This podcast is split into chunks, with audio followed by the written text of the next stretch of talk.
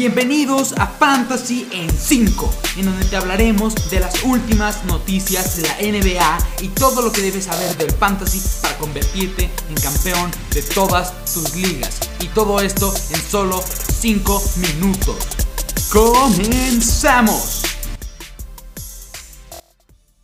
En el episodio de hoy hablaremos de jugadores infravalorados, esos jugadores que no se consideran estar al nivel de las estrellas de la NBA, pero que yo creo que la siguiente temporada pueden dar un gran salto para convertirse en las próximas superestrellas y que además recomiendo que deberías draftear en todas tus ligas. Empezando, tenemos a Domantas Sabonis, este jugador de los Indiana Pacers que juega en la posición de ala pivote. También lo hemos visto en algunas rotaciones jugar en la posición de centro, pero no es el centro titular de su equipo, lo cual es muy importante, ya que una de las principales razones por la cual lo queremos draftear es que es un gran reboteador. La temporada pasada tuvo un promedio de 12 rebotes por partido, haciéndolo uno de los mejores reboteadores de la liga. En cuanto a puntos, es un gran tirador de media distancia y además es muy bueno dentro de la pintura. La temporada pasada tuvo un promedio de 20.3 puntos por partido. Y una de sus ventajas dentro de la pintura es que al ser zurdo le es más difícil a sus defensores cubrirlo y a él le facilita meter canastas. En cuanto a asistencias, tiene un promedio de 6.7 asistencias por partido. Y sabemos que la temporada pasada la adición de Caris Levert le benefició bastante en esa área Esperemos que la siguiente temporada Levert se mantenga con un buen estado de salud para que el número de asistencias de Sabonis se pueda mantener igual o incluso mejor. En cuanto al draft, Sabonis está siendo drafteado entre los picks número 11 y número 19, pero la temporada pasada fue rankeado como el jugador número 6 del fantasy, según los rankings de Sleeper. Así que si tú puedes conseguir a Sabonis entre los picks que ya mencioné, 11 y 19 lo estás consiguiendo a un gran precio, ya que te puedo garantizar que él te dará muchos mejores puntos que la posición en la que lo drafteaste.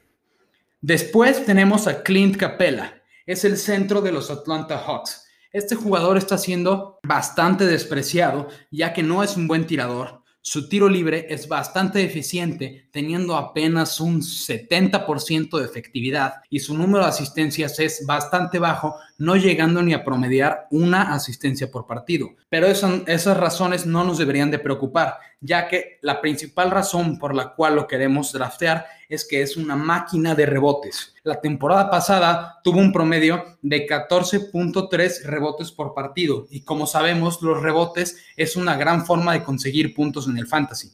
Después tenemos su juego defensivo.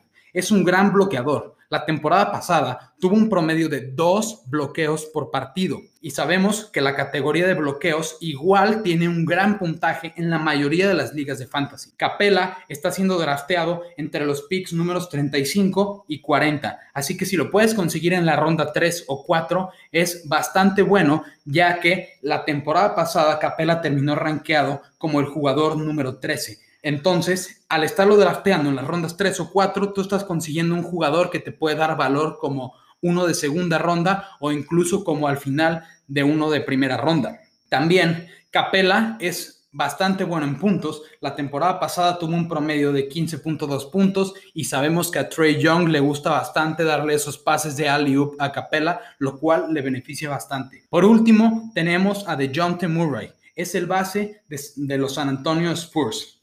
Es un jugador bastante completo en cuanto a puntos, rebotes y asistencias. Sus puntos tuvo un promedio de 15.7 puntos por partido, teniendo un gran jump shot, pero esa no es la principal razón por la cual lo queremos draftear. Lo queremos draftear porque es uno de los mejores bases reboteadores de la liga, teniendo un promedio de 7.1 rebotes por partido. En cuanto a asistencias, no se queda tan atrás, teniendo un promedio de 5.4 asistencias por partido. Su juego defensivo es una de las mejores partes de su juego, especialmente los robos. La temporada pasada promedió 1.5 robos por juego y en muchos juegos tuvo muchos más robos de los que promediaba, como fue en el partido contra Warriors, en donde tuvo 8 robos en el mismo partido y además tuvo el triple ganador de ese mismo partido y estuvo a punto de hacer un triple doble de robos, rebotes y puntos. DeJounte Murray está siendo drafteado entre los picks números 60 y 65.